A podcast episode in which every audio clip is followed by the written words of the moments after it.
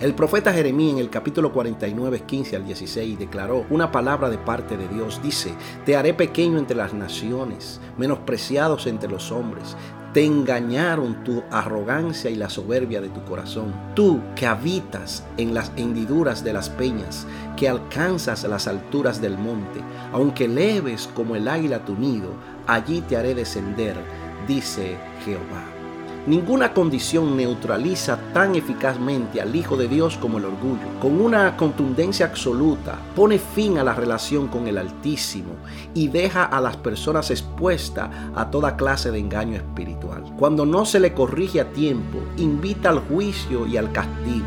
Basta solamente con mirar la vida del rey Saúl, cuán irresistibles fueron las consecuencias del pecado de soberbia sobre él considerando lo devastador que son los efectos del orgullo en nuestras vidas. Todos nosotros deberíamos de andar con temor y temblor para que no se instale esta actitud en nuestro corazón.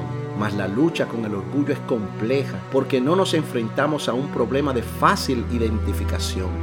El orgullo es profundamente engañoso. Al estar íntimamente ligado con la vida espiritual, fácilmente se le confunde con la verdadera pasión y devoción por los asuntos de Dios. Por su misma esencia, nos resulta más fácil identificarlo en la vida de nuestro prójimo que en nuestro propio corazón, pues nos engaña en cuanto a descubrirlo y a desecharlo. En segundo lugar, aun cuando descubrimos su presencia en nuestras vidas, esto por la acción del Espíritu Santo, el orgullo no es una actitud que cederá mansamente frente a nuestros intentos de desenmascararlo. Nos llena de argumentos, razonamientos y justificativos para convencernos de que en realidad no es lo que pensamos que es. Exige siempre la última palabra en todo y jamás permite que nos sintamos cómodos pidiendo disculpas, reconociendo nuestros errores o dándole preferencia a otras personas. Preguntémonos un momentito, ¿dónde tiene su raíz el orgullo? En el pasaje de hoy, que se une a una multitud de pasajes en la palabra sobre el tema, nos da una importante pista. La esencia del orgullo es querer ocupar un lugar de supremacía que no nos corresponde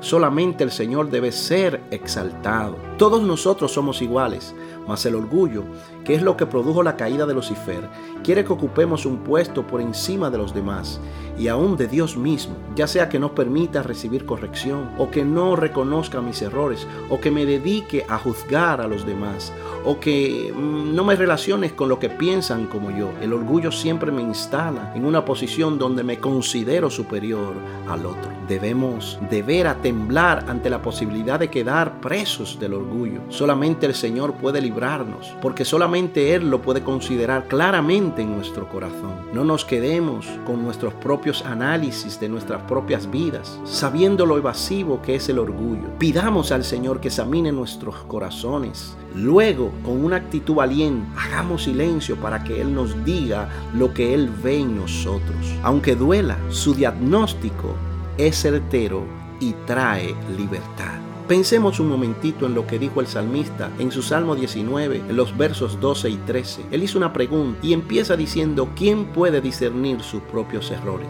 Líbrame de los que me son ocultos. Preserva también a tu siervo de las soberbias, que no se enseñoreen de mí. Entonces seré íntegro y estaré limpio de gran rebelión. Que este devocional sea de bendición para tu vida. Yo soy el pastor Carlos Sureña de la iglesia Manantial de Vida. Bendiciones.